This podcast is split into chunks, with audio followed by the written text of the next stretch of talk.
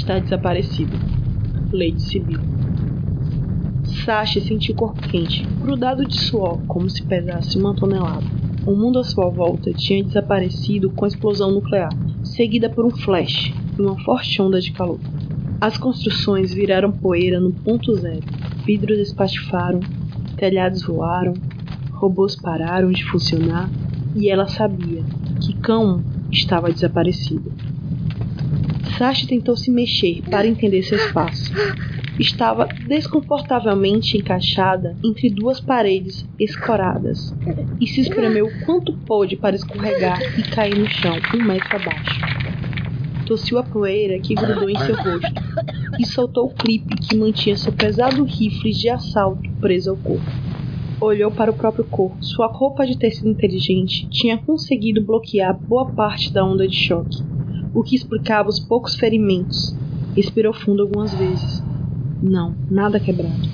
Apertando o ponto atrás de sua orelha, ela liberou nanomeds, que funcionavam como médicos de escala nanométrica que faziam cirurgias em nível molecular e tinham ação analgésica e anti-inflamatória na corrente sanguínea. Só eram usados em casos graves. Sentiu o corpo relaxar imediatamente e seu mundo se apagou mais uma vez. Num susto, Sasha acordou novamente de um pesadelo do qual não se lembrava. Sentou-se, olhando à sua volta para o caos de escombros sem entender direito o que tinha acontecido. Ah, a explosão nuclear. Em seu braço direito, um leitor de radiação embutido na roupa avisava que ela estava bem. A velocidade do vento indicava que a nuvem seguia para longe de sua posição, para o norte e para o leste. Se permanecesse naquela área, estaria bem. Mas onde estaria o cão? Perto da radiação? Perto do ponto zero? Difícil de saber. Sashi fechou os olhos e acessou seu chip interno. Parecia intacto. Felizmente, pois sem ele era incapaz de achar Cão. Porém, seu comunicador subcutâneo não funcionava. Teria que achar um rádio em algum blindado, se é que algum ainda funcionava. Seu pesado rifle estava com o visor quebrado mas estava funcionando, o que era bom, pois a tela acendeu e a arma engatilhou normalmente. Sentindo o corpo dolorido, mas pondo-se de pé, Sage tirou a poeira dos cabelos vermelhos e limpou o rosto na torneira, que ainda tinha água vazando ali perto. Bebeu generosos goles de água e olhou para cima, analisando seu espaço. Viu que estava em um buraco razoavelmente protegido de qualquer tropa inimiga. Talvez por isso ainda estivesse viva. Colocou o rifle nas costas para ficar mais fácil se mover e começou a subir os escombros. Escalava com relativa facilidade, afinal, seu trabalho era de especialista. Especialista Sash, da unidade de infiltração da infantaria. Era mais que acostumada a lidar com terrenos difíceis e combate no chão. Aliás, não havia terreno difícil para essas unidades. Ao chegar ao topo, sua visão era de total caos, desolação, corpos e ruínas tanques virados, robôs enguiçados e despedaçados, soldados abatidos, torpeiros vazios, Sash combatia os destruidores da paz e da tecnologia, as bases da fundação do regime. Defendia BK1, sua cidade, seu um bilhão de habitantes, e temeu pelos seus companheiros cenário. Rebeldes, sempre levando tudo às últimas consequências. Não que o campo de ruínas fosse muito diferente de sua vida antes de ser recrutado. Órfã, sozinha no mundo que vivia sob tensão, o que lhe restava era o dever. Podia ser tacanha em algumas coisas e até muito obediente. Sabia que volta e meia defendia demais o regime, mas achava que devia isso a ele. Era assim que tinha abrigo, comida, respeito e uma carreira. Algo que muitos cidadãos não tinham ao desertar do serviço militar obrigatório. Havia focos de incêndio à vista. Um cano estourado jogava água feito um genza. Um vapor quente e poerento varria o que era antes uma grande cidade que, apesar de estar em declínio havia vários anos, se lançou um conflito contra BK1. O porquê, Sashi não entendia muito bem. Apenas sabia que a briga não era de hoje. Admitia agora que era um erro não saber o porquê do conflito. Sashi desceu, os blocos de paredes, lajes telhados, desviando de armações e armadilhas, e não viu nada nem ninguém enquanto percorria as ruínas. Vagou um tempo sem muito rumo, tentando achar alguma coisa familiar, seguido pelas antigas ruas, desviando aqui e ali corpos pelos escombros. Viu vários, mas eram de habitantes. Subindo uma pequena escada, que era tudo o que restava de um prédio, ela observou ao redor mais uma vez. Pondo-se sobre um joelho, Sasha ajeitou seu rifle e observou com a mira para enxergar mais à frente. Conseguia ver algumas paredes em pé, de prédios baixos da área residencial. Viu veículos virados e mais corpos, infelizmente eram de companheiros. Seguiu com a mira indo do leste a oeste, vendo torpeiros e cortadores virados e um braço mecânico que ainda tentava se mover. Parecia um meca, e era um meca. Animada sem perder tempo, ela saltou para o que restava do asfalto e começou a correr. Parou alguns metros antes do robô. Não era o cão 1, era o cão 4. Destruído e sem chances de recuperação. As pernas foram cortadas, a blindagem tinha sido atingida por algum míssil. Sabia que os inimigos canibalizavam as peças de todos os mechas de BK1. Vendo que o perímetro estava seguro, Sashi se aproximou do mecha o cockpit estava destruído e a porta estava semi-aberta. Ela só precisou empurrar para cima. O operador do cão 4 estava morrendo lá dentro. Por isso os dedos da mão robótica ainda se moviam. Era um rapaz do mesmo batalhão de Aod. Muito bom no que fazia, mas parecia muito mal. Escoriações, olhos roxos, sangue escorrendo. Ao apertar o ponto atrás de sua orelha, não o sentiu. Os nanomédios tinham sido liberados havia algum tempo. Sashi sacudiu a cabeça sabendo que se ele não tivesse resgate, logo morreria, e o transponder da unidade não respondia. Observou o cockpit e viu que o painel estava apagado, o que a impedia de usar a rádio para falar com BK e chamar ajuda. Inchado em sua cabeça, fez parar. Seu comunicador parecia estar se restabelecendo, ou alguém estava tentando se comunicar com ela. Falcão! Falcão, aqui é Águia 1. Alguém na escuta? Meca 1, é Águia 1 na escuta. A Odd está me ouvindo? Que merda, Odd. Um barulho assustou. Apontou o rifle instantaneamente. Estava prestes a atirar quando o fuzil saiu pela janela, cheirando o ar, um pouco das planícies. Desgraçado. De repente, Sasha ouviu vozes. Quatro soldados armados se aproximavam a pé de quatro. Usavam máscaras, provavelmente por causa da radiação. O medidor no braço de Sasha subiu um ponto com a chegada deles. Vieram com equipamentos próprios para retirar peças o núcleo da memória, armamento e bombas do meio. Agradecendo um pouco em silêncio. Afinal, estava abaixada e protegida da visão deles, porque quase o abateu. Esperou em silêncio, com o coração martelando no peito, ouvindo os rangidos metálicos e as ferramentas funcionando. O corpo do operador foi retirado, enrolado para longe dos equipamentos, para dar espaço. Viu que ele respirava com dificuldade, mas ainda estava vivo. Cretinos. Olhando por cima dos escombros, Sashi viu que os quatro inimigos estavam de costas. Um dentro do cockpit, os outros três soldados soltando as armas dos braços e do corpo de quatro. No ímpeto, movido pela fúria, pelo cansaço, pelo corpo do colega no chão, Sashi se ergueu e tudo pareceu se mover em uma câmera lenta. Por um momento, sua precisão era admirável. Um após os outros, em curtos segundos, os três soldados do lado de fora caíram imóveis ao chão largando peças e chave de fenda. O quarto dentro do cockpit pareceu não entender o que havia e chamou os amigos. Mas ele teve a rapidez e a indecência de se abaixar quando viu a mira apontada para sua cabeça e começou a disparar contra a posição de Sasha.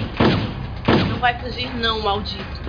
Buscando refúgio atrás do que restava de uma escadaria, a especialista apurou os ouvidos, buscando dados de seu biochip conseguiu triangular a posição dele. Fechando os olhos, conseguiu ver que ele tentava circular a escadaria para poder vê-la. Tinha uma arma na mão, mas fora isso, nada mais que pudesse usar. De um bolso que parecia oculto na roupa camuflada, ela puxou finas granadas que imitavam a cor do ambiente onde estava. Assim que ela a jogou no chão, coerente perto do inimigo, elas ficaram imperceptíveis. Essas granadas também eram atraídas pelo calor do corpo ou do equipamento, e Sasha ouviu praguejar. Filha da. Antes que desmaiasse, a especialista foi até ele. Era uma visão patética e terrível. Um corpo destroçado, uma pessoa lutando para respirar o máximo que podia, rodeado por sangue e poeira, o estofo das pernas perdendo sangue. Quero uma informação de você. Eu quero cão. Você ouviu? Não. Não me faça perder a paciência. Cadê cão? Você ouviu? Desmantelou o meca também? Não. Eu juro.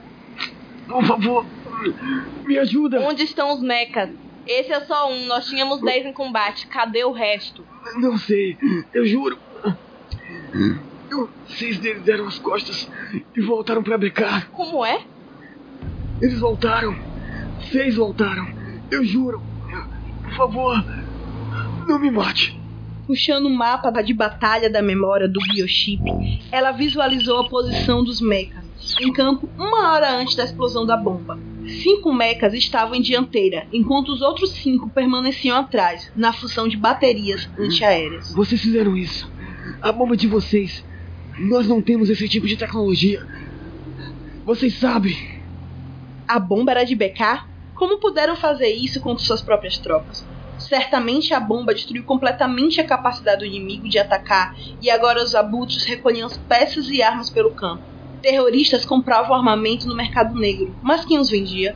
Olhou novamente para um homem que parecia estar entrando em choque. O que vocês fazem com o armamento que roubam? O quê? Vocês roubam os mechas e as armas aparecem no mercado negro. Compramos comida com armamento, sua idiota. Comida! Só isso! Nunca sinta pena de seu inimigo. Sashi se lembrou do treinamento básico da academia. Eles farão de tudo para confundi-la.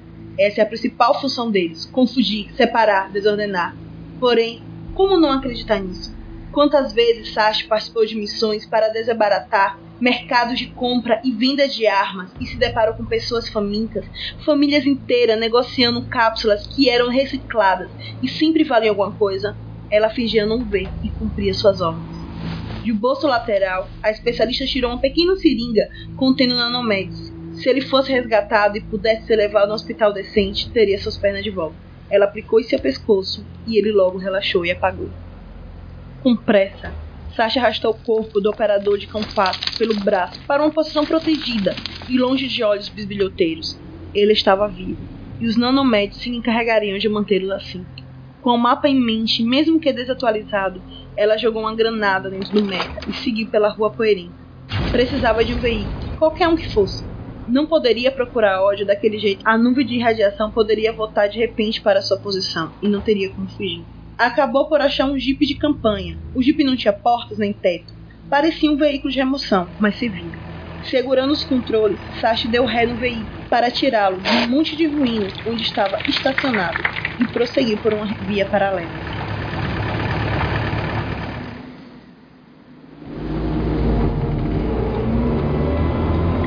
Medidor da radiação subiu mais um nível. Nada ainda letal, mas precisaria de uma limpeza ao chegar em BK1. Não saía de sua cabeça a revelação sobre a bomba. Àquela altura tudo era possível. Apenas não entendia o que aquele homem ganharia mentindo, estando na condição em que estava.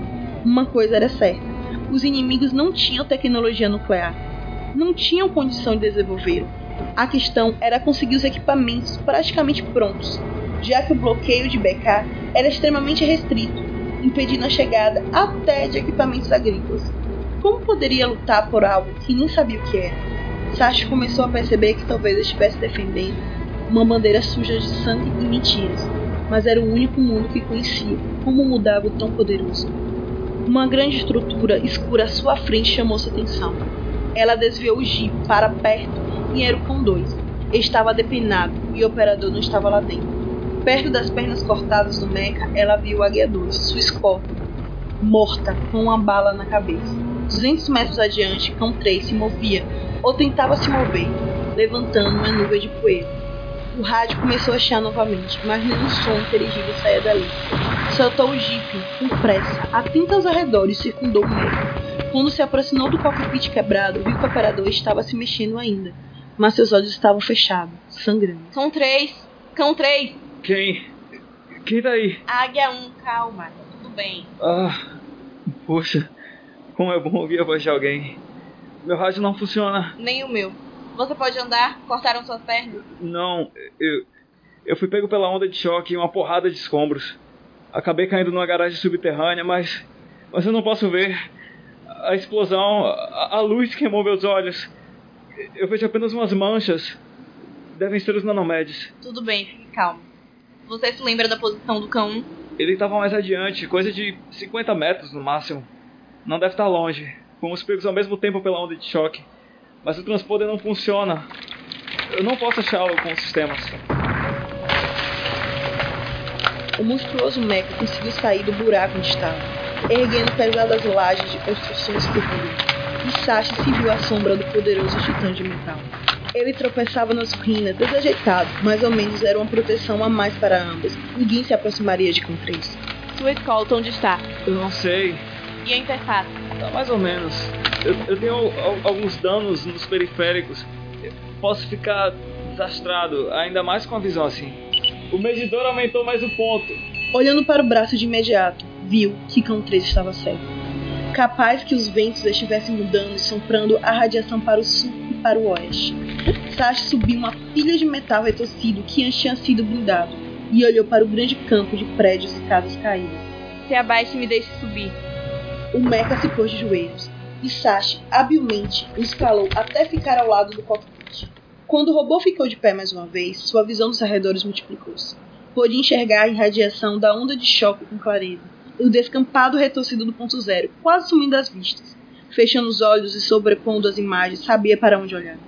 Varreu a direção leste com a mira do rifle, buscando qualquer coisa grande demais para aquele terreno. Foi então que um vento forte levou uma camada de poeira para longe. E Sashi viu as letras, que conhecia muito bem. Acho que eu encontrei. Não havia movimento aparente, e parecia estar com o cockpit intacto, apesar de fechado. Também não via inimigos ao redor dele, estava tudo bem silencioso. De volta para o chão, Sashi disse para o cão 3 seguir o barulho do jeep. Foi preciso contornar as fundações de uma a outra, mas enfim encontraram o lugar. Uma onda de poeira subiu assim que ela parou o jeep e saltou. O meditor de radiação subiu mais um ponto na corrida, e mais um quando pararam. Merda. Com as mãos, Sashi limpou uma camada de poeira que recobria a tampa do cockpit. Tinha uma maneira de abrir manualmente que ela conhecia bem, pois ambos treinaram demais para esse tipo de ação. Assim que limpou todas as reentranças, enfiou os dedos em dois buracos sob a trave da frente e os puxou. A primeira tranca soltou. Minha visão tá voltando. Isso indicava que quem estivesse sob ação de nanomédios e com machucados mais graves poderia estar acordando naquele momento também. Até mesmo inimigos. Sashi continuou, de olho no medidor. Ele apontava vermelho. Níveis altos, desintoxicação e quarentenas imediatas para uma exposição maior que 20 minutos. Encontrou a trave da esquerda. Encontrou a trave da direita. Puxou a tampa e ergueu com força para cima. A Odd estava lá dentro. Parando um instante, ela o observou com cuidado. Estava ainda presa aos cintos de segurança da cadeira. A cabeça tombada de lado. Tinha sangue saído de seu ouvido, nariz, hematomas na testa, um corte no supercílio. Atrás de sua orelha, o ponto de nanomédios tinha sumido. Que bom. Os nanomédios já estavam em ação. Enquanto soltava os cintos de Aoji, verificando suas pernas, não podia deixar de pensar no que o soldado do inimigo disse. A bomba era nossa. Não fazia sentido não ser verdade. Puxou a Odd para si e abraçou por um instante. Seu corpo ainda estava quente, cabelo molhado de sangue e suor. Você quase me matou de medo. Mas ele ainda estava vivo, mesmo que de leve. Sash se arrastou para fora, machucando-se em vidro, enquanto lutava para tirá-lo do cockpit. Radiação subindo, H1. Vamos embora. Colocando Odd no ombro, Sash correu até o jeep e o colocou com cuidado na parte de trás. De fato, a radiação já tinha subido mais um ponto. Merda, vamos ficar de quarentena. Puxando outra seringa de seu bolso, injetou o líquido no pescoço de seu operador e observou mais uma vez. O meditor apitava em seu braço. Eu tô saindo, merda. Acelerando o chip e fazendo a volta, ambos correram em meio ao pó de construções caídas, desviando de escombros, rumando por caminhos ainda abertos e livres para circular. Não sabia se era poeira ou se era o alívio, mas Sasha chorava, quieta na direção. Guerras, só um meio para continuar a politicagem e matar inocentes, transformando cidadãos em párias. Mais à frente, uma sombra. Alguém caminhava na via, aos tropeços, mão na cabeça. Era Can 4, tentando tomar o caminho de casa. Sasha reconhecia seu uniforme, parando o jipe, ao lado do operador que parecia machucado, mas consciente. Sasha disse, Carona, soldado. de bom grado, ele sentou no banco do passageiro do jipe e se segurou. Estavam todos vivos, indo para casa, mais uma vez.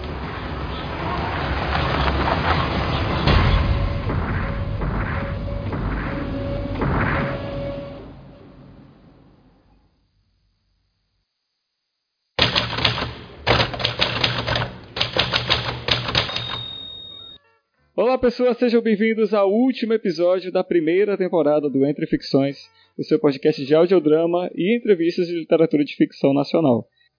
Eu sou o Marvin Mota e hoje eu estou aqui com a nossa capitã, a Lady Sibila. O planeta dela a gente vive porque ela deixa. Olá, aqui é Capitã Sibila, capitã do Momento Saga, é, escritora de ficção científica e capitã da Frota Estelar nas horas vagas. Assim, demorou pra gente conseguir gravar, hein? É, a Lady Murphy. Ela, ela teve aqui no primeiro episódio, agora ela tá aqui no último episódio. É, é, é assim, é assim que funciona. Ela, ela tá se sentindo renegada, então ela quer participar de todos. Sobre o conto, eu particularmente gostei muito dele. Do cenário, da personagem, da protagonista mesmo. As cenas dela achei fantásticas. E aí eu quero te fazer a pergunta clássica que eu, que eu sempre faço aqui, que é de onde veio a ideia do conto? É, o Cão 1, é, eu tinha feito primeiro uma história chamada Cão de Ares, mesmos personagens. E eu falei assim, bom, mas eles têm uma história prévia, né? O que, que aconteceu nessa história prévia? E aí calhou de me convidarem para fazer uma fazer um conto para uma edição de uma revista, de, a revista Black Rocket. Uhum. É, o tema era Especial Cyberpunk. Era uma coletânea. E aí eu falei assim: hum, será que eu posso expandir o enredo do, do primeiro conto e tentar contar essa história de, de como eles é, surgiram, de qual era o relacionamento deles? E aí eu sentei para escrever. Eu percebi que é, a gente não fala mais sobre guerra nuclear, é, bom, pelo menos não falava, né? Agora Uhum. com o Trump a gente não sabe, É, nunca se sabe. né? Enfim. Mas na época eu falei assim, parece que os enredos que envolvam bombas nucleares e atentados nucleares assim, meio que caiu em desuso. Né? E eu falei, por que não tratar desse assunto? E eu gosto muito de robô gigante. Uhum. Eu falei, eu posso juntar né, o útil com o agradável e fazer uma coisa. Colocar os dois para funcionar. E assim, eu adoro ter mulheres protagonistas. Porque o primeiro focava um pouco mais nele. Dessa vez eu falei, não, agora ela é que vai ser o carro-chefe, vai ser a heroína. Ela é que vai fazer um resgate. E então você tem robôs gigantes que, pô, muito, muito maneiro robô gigante. Quem não gosta de robô gigante tá errado. Mas é, se você não gosta, tem algum problema. Sim. tem problema aí. E eu falei, então, esses robôs, eles são alas de ataque controlados pilotos, mas as pernas de um robô gigante, e a gente viu isso em Star Wars várias vezes, Uhum. a perna é muito sensível. Se você tacar um míssil na junta da perna de um robô, você derruba ele. Uhum. Então, a, a protagonista ela faz parte da ala de defesa que fica na perna, né, fica no chão e, e impede que as pernas dos robôs sejam atacadas. E aí ele- essa ala de ataque sofre detonação nu- termonuclear, porque ela libera uma onda eletromagnética. Sim. E aí ela fala, bom, eu preciso ir atrás do meu piloto. E aí é, é aquela coisa, tipo uma jornada do herói, só que é uma mulher indo resgatar um cara. Queria fazer essa inversão. Uhum. Outro ponto que eu quero tratar aqui é que assim, você trabalha com diversidade e representatividade, né? É, um exemplo disso foi é, em Desses Estrelas Falarem, que eu fiquei muito surpreso em uma passagem simples onde você citou as pessoas não binárias, enquanto, enquanto você falava sobre homens, mulheres e tudo mais. E isso é algo que ainda é muito raro. Como é que você acha que a gente pode reverter esse quadro, além de, claro, né, escrever a respeito das minorias? eu acho que a gente tem que voltar sempre pro discurso da Shonda Rhimes, quando ela fala que é, eu não estou diversificando a TV, eu estou normalizando a TV. Uhum. Então, eu vejo muito autor da, da pulo de 3 metros quando reclama sobre diversidade. Eu falei, mas está reclamando da raça humana do jeito que ela é, sabe?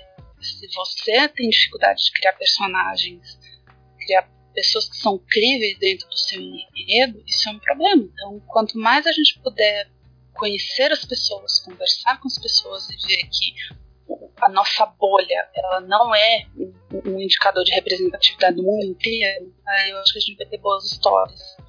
Você vê a diferença que faz você ter a Viola Davis como a Annalise Keating. Sim, sim. É uma diferença gritante. A, a Nichelle Nichols como Rura já serviu para inspirar uma geração inteira de meninas. A Scully levou meninas pro FBI, pra polícia, pra medicina, pra, pra medicina legal. Uhum. Então você vê que diferença que isso faz. Então, assim, é, as pessoas acham ruim quando a gente reclama que falta representatividade. Gente, falta mesmo. Vocês estão precisando olhar para o mundo e falar: não, por que, que eu não posso colocar um personagem que, por exemplo, eh, não tenha uma perna ou que ele tem uma diferença facial, ele nasceu com uma diferença facial? Qual é o problema, né? É, eu tenho um post no blog que é muito acessado, que é o estereótipo do vilão desfigurado. Todo vilão de grandes franquias tem uma deformidade, tem um problema, sabe? Uhum. Voldemort, Fred Krueger, pode olhar. né? Sim, é uma verdade. cicatriz, é é uma dentadura, uma parte do rosto que falta, uma queimadura, né? Pode olhar. Né? Então a gente não pode achar que as pessoas são. Ah, é só porque ela diferente do status quo, ela vai ser uma história inspiradora de vida, vai fazer todo mundo chorar e etc. Uhum. Não, coloca ela como interesse romântico, por que não? Né? Coloca um cadeirante como sendo um, piloto de uma nave estelar, ele vai ficar sentado, passa a série inteira sentado, qual o problema dele ser um cadeirante? Nenhum. Então acho que é, é, colocar mais diversidade não é cercear a, a criatividade de ninguém. Muito pelo contrário. Uhum. É você colocar as pessoas em posições que, assim, normalizam a sociedade. As pessoas estão aí produzindo, consumindo, e a maioria ainda não consegue se ver no entretenimento. Infelizmente. Até, até mulheres, né? Poxa, você vê os filmes assim. Hollywood ainda não conseguiu fazer filmes, eh, não conseguiu produzir num ano inteiro, às vezes você olha, pega todas as produções, menos de 20% de filmes tem mulher com papel principal ou com fala. Quando você vê essas mulheres são brancas, são magras, né, são hétero. E, e- aí quando você vai colocando cada vez mais é, questões de diversi- diversidade, por exemplo, essa mulher é negra, ela é bi, ela é lésbica, ela é trans, aí você vai diminuindo ainda mais a porcentagem, até ela desaparecer. É, A gente viu o estouro que foi Pantera Negra e Sim. Mulher Maravilha. Foi ótimo aquilo. Foi maravilhoso você ver os dois filmes assim, arrebentando de bilheteria. Pra mostrar de uma vez por todas que, um, tem público. E dois, a gente quer ver. Né? Literatura é a mesma coisa. Então, as pessoas acham que, por exemplo, você vai criar uma personagem trans, você tem que ficar explicando por que que ela é uma trans. Não, gente, acabou, ela é trans, morreu. No meu conto, codinome Electra, a personagem é- principal é negra e ela é trans. Você Uhum. só vê isso ser explicado em duas frases. Uma em que eu descrevo o avô dela, que eu falo que o avô dela tem uma pele escura e enrugada de velhice. Uhum. Na outra, a personagem fala assim: Você, se você vivesse naquele tempo, você seria considerado um homem. Acabou. O que diga-se de passagem é uma maneira excelente de você dizer que a personagem é trans. Acabou. Eu não precisei genitalizar ninguém, eu não precisei ofender ninguém. Ponto. Acabou. Mas tem gente que acha que assim, você tem que explicar tintim por tintim por que que aquela pessoa está lá. Se você fizer isso, é pior. Então é por isso que a gente tem tantos leitores sensíveis, a gente tem tanta gente preocupada em demonstrar que essas pessoas são simplesmente pessoas. Uhum. né, e elas merecem ser retratadas como tal. Eu acho que os autores precisam de um pouco mais de sensibilidade na hora de fazer isso. Como a gente sempre teve um mercado muito voltado para o homem branco, para o homem hétero, né, cisgênero, etc., era aquela coisa, eles produziam para eles próprios. Com essa abertura que o mercado está tendo, ah, a questão dos e-books, se a gente vê, por exemplo, a Inedia Corafor, a N.K. Jameson, a Charlie Jane Anders, 30 anos atrás seria praticamente impossível para elas publicarem. Hoje, os meios digitais estão mostrando que essas pessoas têm muito conteúdo, têm assim, universos criativos maravilhosos, com personagens incríveis. E é o meio digital, os próprios fãs financiando muitas vezes essas obras. Eu acho que foi o A Longa Viagem, Pequeno Planeta Hostil, ele começou como um financiamento coletivo. É incrível isso, maravilhoso. Então, quer dizer, existe um mercado que está carecendo dessas obras. Agora, é aquela coisa, isso não é sem reação, porque a gente viu o que aconteceu no Google Awards. Então, tem gente que se ressente disso. O que é que eles falaram? Que a ficção científica deixou de ser boa. Querido, pra mim ela nunca teve tão boa quanto ela esteve agora. Estado nesses últimos anos, sabe? Excelente. Quais conselhos você daria aos autores de outros gêneros que pretendem escrever protagonistas femininas? Converse com uma mulher. Sim. Excelente, excelente. Eu comecei a ficção científica pelo Asimov. Uhum. Eu devo muito ao Asimov nesse sentido. O primeiro livro dele que eu li foi O Homem Bicentenário, aquelas edições de, de bolso, sabe? Sim. E, e eu amei aquele livro. O Asimov, como contista, eu gosto muito mais dele do que como romancista. Eu também. Ele era excelente escrevendo contos, né? Uhum. Mas depois, uma coisa que, me- que eu percebi quando eu li Fundação, não tinha mulher na história. no primeiro livro. Eu acho que tinha uma empregada, uma coisa assim. Eu falei assim, gente, será que no futuro aconteceu alguma guerra que exterminou metade das mulheres? Porque não é possível. Não tem mulher na história. Então eu percebo que muitas vezes é, é de praxe, muito autor que seja meio machista, meio misógino, isso vai demonstrar, isso vai recair na história deles. Não, não tem como a gente não, não replicar, não, não repetir alguns preconceitos que a gente tem. Uhum. Então acho que a principal é assim, converse com as mulheres. Você não conhece nenhuma? Não é possível, sabe? Ah, mas eu vou conversar com quem? Velho? Não, é possível. Então, é, o que, que você gostaria de ver numa personagem feminina? Pergunta para elas. Ou então visite sites, uh, blogueiras feministas, as, uh, as, blogueiras nerds. A gente tem uma, uh, uma variedade de grandes portais que estão dizendo: gente, você tem que escrever mulher do jeito que ela é, um ser humano. Procure os estereótipos femininos que recaem sobre personagens feministas. Existem muitas listas. Procure o teste de Beck. Procura que, que ele está criticando. Na era da internet, a gente tem um mundo na mão. Então, como que você vai me dizer que, ah, não, eu não preciso disso, eu simplesmente sento e escrevo? Escrever é um ofício.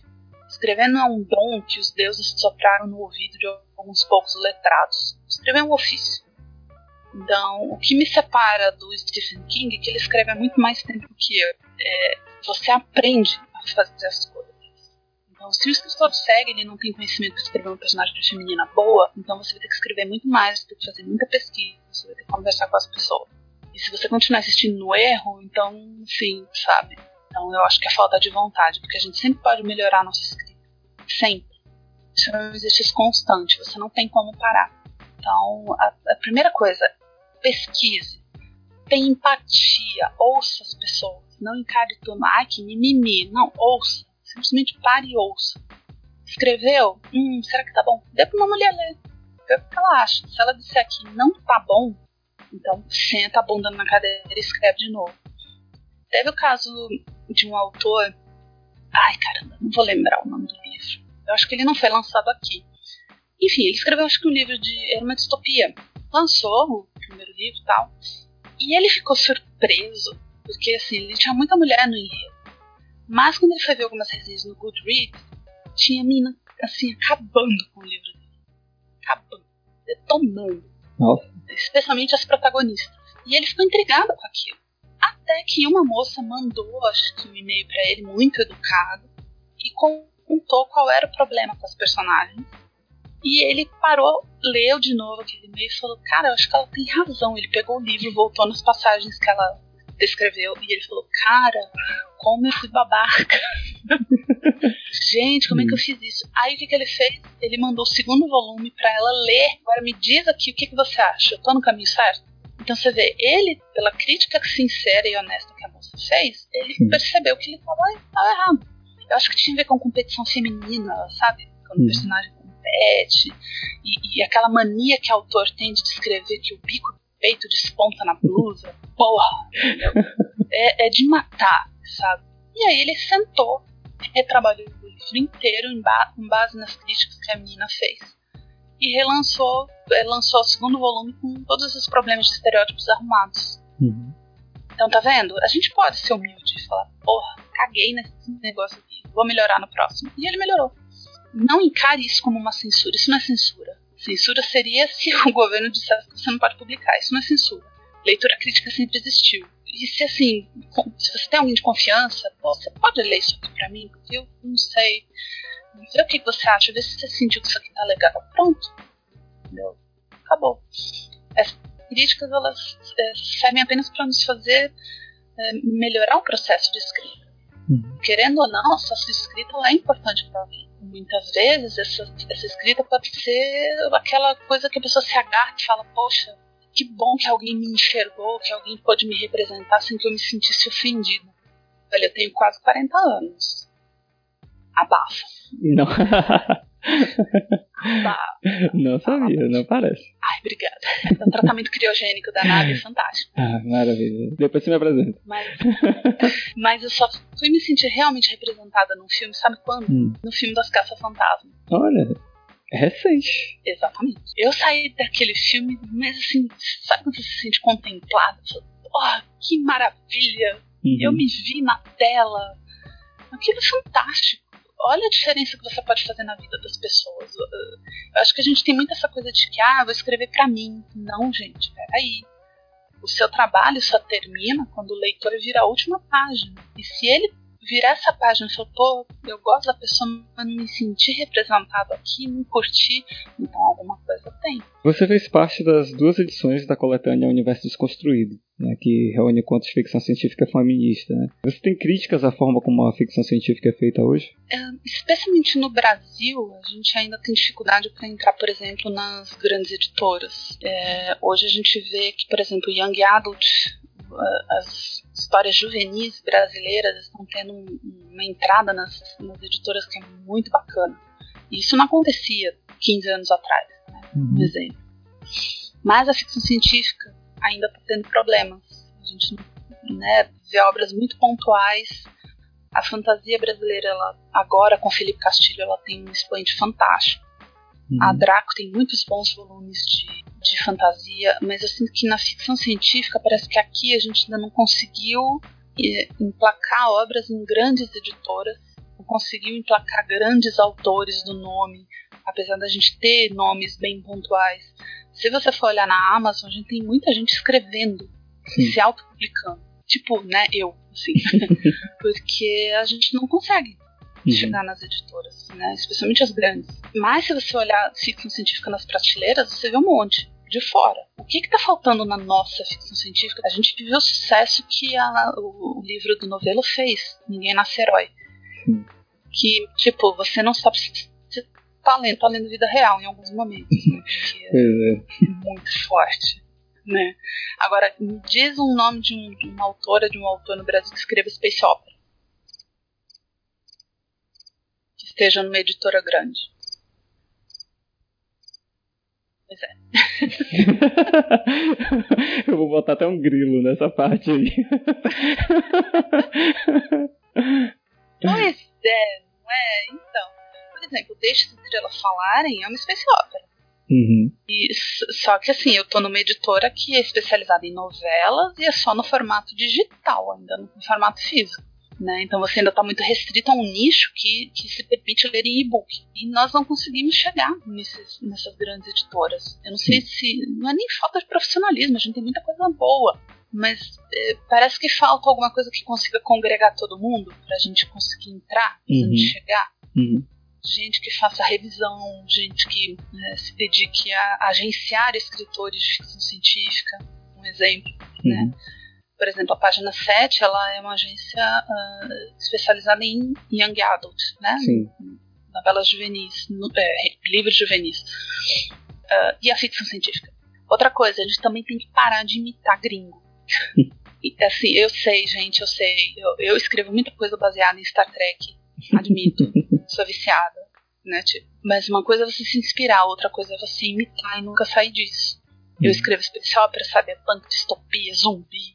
Eu, eu, eu me viro nos 30 Uhum. mas ainda sinto que no geral ainda tem muita imitação. Assim como muita gente imita o Tolkien, tem muita gente que ainda imita, por exemplo, sei lá, o Asimov ou o Heinlein. Gente, podemos dar tons brasileiros positivos para as nossas histórias. A gente tem que sair da síndrome do Capitão Barbosa. né? Excelente nome. Síndrome do Capitão Barbosa. É, eu não sei se todo mundo conhece a síndrome do Capitão Barbosa. Se não me engano, foi o Braulio Tavares que, que cunhou isso ainda nos anos 80. Hum. Mas é uma aversão aos brasileirismos que muitos autores têm. Então, ao invés da sua nave se chamar, sei lá, USS Imbu, USS Sergipe, o pessoal vai lá e coloca USS Iowa, Hum. USS Charlotte. Então, assim, por quê?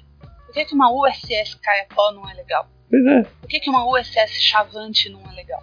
É, Por que, que um Capitão Barbosa é, tem que ser ruim? Não quer dizer, né? Então Sim. eu acho que, sei lá, síndrome de vira-lata, talvez, Sim. né? De que as nossas coisas não são boas. Não, gente, discordo. Uhum. No, eu tenho uma, um conto na Amazon que se chama BSS Mariana. O nome da nave é esse, Mariana. BSS, Brazilian Starship. E todo mundo ali é Keila, Gislaine, Fábio, Acho que é Zelda. Nome brasileiro, gente. Então, e, e uma coisa, uh, uma, algum, algumas resenhas que eu vi na Amazon, algumas pessoas falam, nossa, que legal, é tudo nome brasileiro. Gislaine, Keila. Cara, é muito bom. Então, é, é, eu sinto que essa versão ao brasileiro não tem caído. A gente olhar o, o livro do Castilho, é, A Ordem Vermelha, você praticamente vê o Brasil ali. Sim. Né? Você vê o Brasil ali. Ele está falando ali sobre a gente. Por isso que rola uma identificação tão grande. Uhum. Aí quando você lê uma história que, por exemplo, você tem o Brasil que é líder em exploração espacial. E tem uma nave que se chama Mariana. Você tem uma especialista, uma engenheira de software que se chama Gislaine. Né? Você tem uma doutoranda que se chama Keila. Pô, é, querendo ou não, isso é também representativo. Né? Eu acho que a gente tem que ter menos medo de colocar os nossos brasileirismos e investir mais nisso. Uhum. Deixar de, de, né, de achar que o que é nosso é ruim. Só o que vem de lá de fora é bom. Não, gente, tem muita porcaria vindo de fora também. Com certeza. Qual é a parte mais difícil de se escrever ficção científica hoje? Talvez seja conquistar um público que, não leu, nunca leu ou nunca se interessou por ficção científica. Uhum. Eu acho que algumas pessoas ainda têm um preconceito de que ficção científica é uma coisa boba. Ai, alienzinho, navezinho. História de navinha. E muita gente acha que ficção científica é só isso. Mas até esses filmes de invasão alienígena tem um componente político muito forte. Sim. Se a gente olhar, né? Então eu vejo que muita gente ainda tem essa impressão de que ficção científica é só isso. É, se você vê, por exemplo, o filme A Chegada, aquilo não é um filme de uma invasão alienígena. Uhum. Aquilo não é ensinar o alfabeto com um ET. Aquilo é sobre lidar com o outro, Sim. conhecer o outro, né? Uhum. Isso é uma mensagem muito poderosa. E tem gente que acha que isso ah, é coisa boba. Eu, uma vez eu recebi um comentário de uma moça, eu fiquei bem contente com o comentário dela, que ela disse assim: Ai, Sibila, antes eu achava que ficção científica era coisa, boba. Eu tô lendo seus textos e eu tô vendo quanta coisa eu perdi. Coisa que tava lá e eu não vi. Porque eu simplesmente, por preconceito, achava que era coisa idiota, coisa de nerd, coisa de besta, assim, que eu Hum. não devia me interessar. Eu falei, porra, cara, legal. Então eu sinto que quebrar essa barreira é um pouco difícil. Uhum. É, mas eu vejo algumas pessoas falando assim, ah, Sibila, como. Eu não sou muito fã de ficção científica, mas eu resolvi ler o seu, o seu livro e eu gostei. Eu falei, poxa, tá aí um convertido, né? Trouxe mais um pra Irmandade. Olha aí. Então eu sinto que ainda tem uma certa resistência. As pessoas conseguem aceitar muito melhor a fantasia que ficção científica propriamente dita. A Ana Rush fez uma, uma observação do Deixa as Estrelas Falarem que eu mesma não tinha percebido. Uhum. Você vê como foi não intencional, mas ela falou assim: é engraçado que a tripulação da, da Materazo ela se vira no jeitinho, igual o brasileiro. Olha só. Ela perdeu a carga oficial, então ela deu um jeitinho. Isso é um componente brasileiro, extremamente brasileiro, que tá Uhum. incorporado ali que nem eu vi. Eu acho que falta um pouco disso. A gente trata muito de ET, de alienígena, de nave, mas e o brasileiro? E a nossa realidade, cadê ela? Como é que a gente pode misturar isso? Uhum. Então são componentes assim, o jeitinho, né, tal. Uhum. Isso faz uma diferença. Quais livros você indica para quem quer escrever uma ficção científica inteligente e livre de preconceitos? Acho que é interessante começar por livros que assim, que tragam essa, essa ficção científica sem preconceitos ou que tratem do preconceito em seus enredos. Uhum. Um, um exemplo, vai, a Quinta Estação da Annika James. Ele é meio fantasia com ficção científica, mas você vê, ela trata de racismo no livro. Às vezes você, você vendo esse componente do racismo sendo tratado dessa forma, você consegue enxergar muito mais do que se você lesse um livro sobre racismo. Né? Então, acho que começar por obras assim, como por exemplo a Beck Chambers, A Longa Viagem, é um Uhum. bom começo. A Charlie Jane Anders, que é uma autora trans maravilhosa. Tem muitas revistas lá fora para quem é leitor em inglês, né? Uhum. Com contos de outros autores que estão, por exemplo, na Clocksworth Magazine. No Brasil a gente tem a Trasgo, muito conto de muita gente boa. Sim. Eu tenho um conto publicado lá, que é esse, é Sim. o Cão 1. Outra, outra coletânea muito boa de contos que é de um autor de gênero fluido, que é a Lia Vick, que é de Niterói, Uhum. O que está na Amazon. Se eu não me engano, ele, ah, ele devia ter alguns volumes com ele. Uhum. Eu comprei direto, mas ele veio autografado. Isso é, um, isso é um exemplo, porque ele é New Weird, tem Uhum. componentes muito brasileiros na história. personagens que são fluidos, personagens que são bissexuais ou que são lésbicas, quer dizer, que você tem esse componente Uhum. de, entre aspas, né, de diversidade ou, ou de normalização da sociedade. Você, tem expoentes aqui ainda, né? Eu acho que a Ninédia Corafor é outro nome fantástico. É maravilhoso. Eu não sei porque que eu demorei tanto tempo para ler. Invista nos autores brasileiros. A Amazon tem muita gente produzindo, como por exemplo Camila Fernandes, que é maravilhosa, a própria Clara Madrigano, o autor da Maga Josefa, que é maravilhoso. Então a, a gente está vendo que os autores estão conseguindo romper é, esses estereótipos, estão conseguindo criar histórias. Nós temos, é, por exemplo, o Hank Green lançou agora uma coisa absolutamente fantástica. Hum. A, a protagonista é fantástica, incrível, ela é bi. Tem robô gigante. tem robô gigante. Ah, beleza, tô lendo. Não, mas você não sabe o enredo, não importa. Tem robô gigante, eu tô lendo. Exatamente. O próprio China Mieville, né? É outro que também é outro expoente fantástico. Sim. Consegue trazer um, um- assim, uma diversidade absurda, né? uma- um quadro absurdo de tanta coisa diferente, de tanta coisa.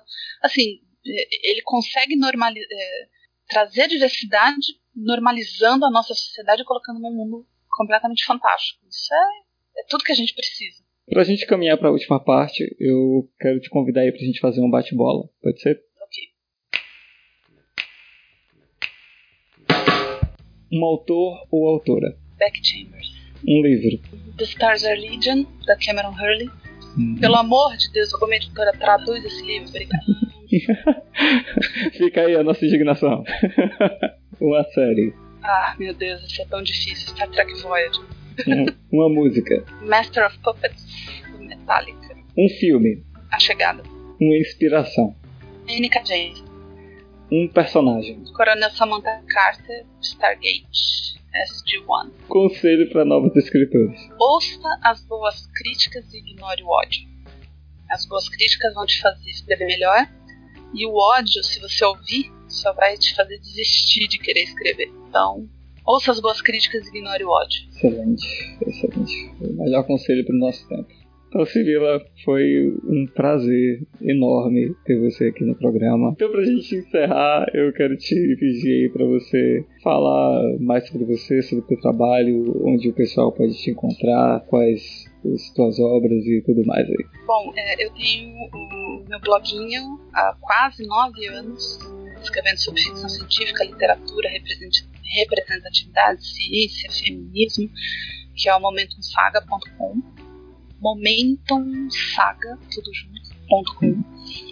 Ah, eu também tô no Twitter, tô no Facebook, tô no Instagram. Há algum tempo atrás eu assim resolvi dar a cara tapa e coloquei alguns contos na Amazon, porque sério, eu morria de vergonha, eu morria de medo de colocar. Mas eu escrevo desde os 14 anos. Então já são 24 anos escrevendo. Pouca coisa. Pouquinho. Mas é aquela coisa, você tem tanto medo de, de, de ser rechaçado. E foi por causa do blog e dos exemplos de tanta, tanta mulher maravilhosa que estava escrevendo ao meu redor que eu falei, poxa, eu posso colocar isso também, né? E aí ficou começando a, a colocar alguns trabalhos, saíram as coletâneas do Universo Desconstruído, é, aí rolou o convite da Dami Blanche, quer dizer, eu acho que é, foi muito positivo. Eu já pude ir em eventos, conversar com as pessoas, falar da ficção científica, levar a ficção científica nacional para as pessoas. Isso é maravilhoso. Eu acho que não tem recompensa melhor para assim, nove anos escrevendo a respeito. Você poder ser tipo uma representante, digamos assim, de você poder levar essa palavra e falar, olha, nós estamos aqui, nós estamos escrevendo. Meus e-books estão na Amazon. Meu livro Deixa as Estrelas Falarem saiu pela Dami Blanche no final do ano passado. Foi um dos mais vendidos na categoria de ficção científica. Olha aí. Muito bom. É, e recentemente eu coloquei um conto que é, não é do, do- exatamente do mesmo universo, mas era um, um- Foi um teste que eu fiz, na verdade, no Wattpad. Para testar a ferramenta do Wattpad, eu pensei, ah, vou escrever alguma coisa aqui. E surgiu um conto chamado é, Viva Mais Um Dia. Uhum. E depois eu reuni ele, dei uma revisada, reuni no e-book e coloquei na Amazon também. Então se você procurar lá por Lady Spila, vou achar vários e-books meus. Uh, A maioria deles custa menos de 6 reais. Olha aí. Né? E quem quiser falar comigo, me procura no Twitter ou deixa um comentário no blog. No blog também tem uma página de contato, quem quiser conversar comigo. Mas eu tô sempre pelo Twitter xingando todo mundo. pelo Instagram eu sempre falo de livros, então, os livros que eu recebo, promoção, sorteio. Ah, e no Facebook eu tenho uma página de autora, que é a Sibila, e a página do blog, que é Momento no Sábado. Quem quiser me encontrar por lá, só mandar uma mensagem. Agradeço também a você que acompanhou a gente aí durante essa temporada. Eu espero você no ano que vem, para a próxima temporada aí que vai ter uns nomes bem legais. Obrigado por tudo. Até o próximo episódio. Um, dois, som. Adriana. É isso. Bem-vindo ao Entre Ficções. Porém, seu comunicador. Porém, seu comunicador. Uh, Nossa, velho. comunicador. Quando o focinho saiu pela janela de. Cheirando o ar. Um porco das planícies. Tadinho do porquinho. Seis deles deram as costas e voltaram pra Beca. Seis deles. Seis deles deram as costas e voltaram pra Beca. Tô falando certo.